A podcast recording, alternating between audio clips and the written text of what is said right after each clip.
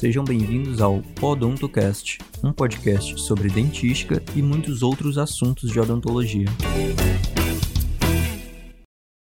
Oi, pessoal, espero que todos estejam bem. Aqui é a Marcelina e, juntamente com a Giovanna e a Carol Holanda, vamos dar continuidade ao nosso tema sobre técnicas de remoção de tecido cariado. E no episódio de hoje, vamos falar sobre o tratamento expectante. Como já foi discutido nos episódios anteriores e no episódio 22 apresentado pelo professor Mário Moreira, nas lesões profundas de cárie é necessária a intervenção clínica do cirurgião dentista para inativar essas lesões. No entanto, como proceder diante dessas lesões tem gerado dúvidas devido ao risco de exposição pulpar durante a remoção desse tecido cariado. Exatamente, Giovana.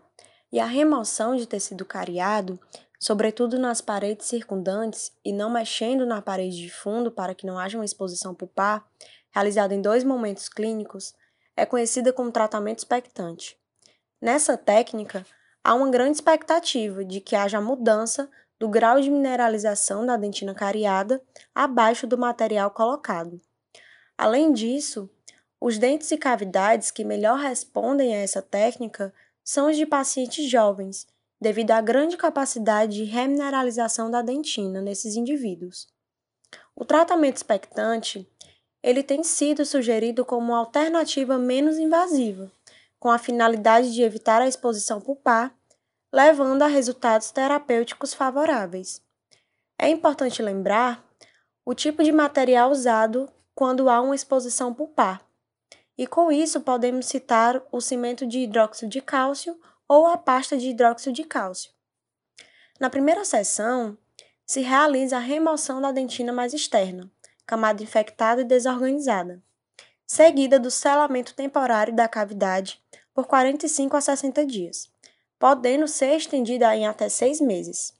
Na segunda sessão, todo o tecido cariado remanescente é removido e a restauração definitiva é realizada, sendo a mais utilizada a restauração com cimento de ionômero de vidro. Além disso, Carol, devemos nos atentar para as principais indicações do tratamento expectante. Esse método ele deve ser usado quando não há comprometimento pulpar irreversível e quando houver a possibilidade de exposição pulpar quando se remover todo o tecido cariado, né? Isso mesmo, Marcelina. E além dessas indicações, o cirurgião dentista e nós estudantes devemos ter em mente os principais objetivos do tratamento expectante, para que a gente possa sempre oferecer o melhor tratamento para o paciente. Então, anular as agressões provenientes da lesão cariosa, remineralizar uma dentina descalcificada, estimular a formação de dentina reparadora, todos esses pontos, eles podem ser considerados objetivos a serem alcançados com o tratamento expectante. Porém, meninos, o tratamento expectante apresenta suas desvantagens. A necessidade de duas sessões para a conclusão do tratamento se torna uma grande desvantagem desse método, pois há grandes possibilidades do paciente não retornar ao consultório e assim não há finalização desse tratamento. É, a remoção seletiva ela apresenta mais vantagens em relação ao tratamento expectante porque há a realização da restauração definitiva em uma única sessão. Bem, para o melhor entendimento da técnica, vamos analisar um caso clínico. Um paciente de 25 anos, ele chegou à clínica odontológica da Universidade Federal do Ceará queixando-se de dor provocada por alimentos doces e líquidos frios no dente 16, um primeiro molar superior, né? Clínica e radiograficamente observou-se a lesão cariosa com um aspecto agudo na face oclusal, muito próxima aos cornos pulpares. O teste de sensibilidade pulpar no dente respondeu mais acentuadamente que seu homólogo rígido, o dente 26. O diagnóstico provável estabelecido foi de pulpite de reversibilidade duvidosa. Então, diante da sintomatologia dolorosa manifestada pelo paciente e dessa proximidade da polpa com a cárie, qual conduta vocês fariam, meninas? Bem, Marcelina, diante desse caso clínico, eu optaria por realizar o tratamento expectante, tendo em vista que o paciente é jovem e radiograficamente há uma proximidade muito grande entre o corno pulpar e a lesão de cárie.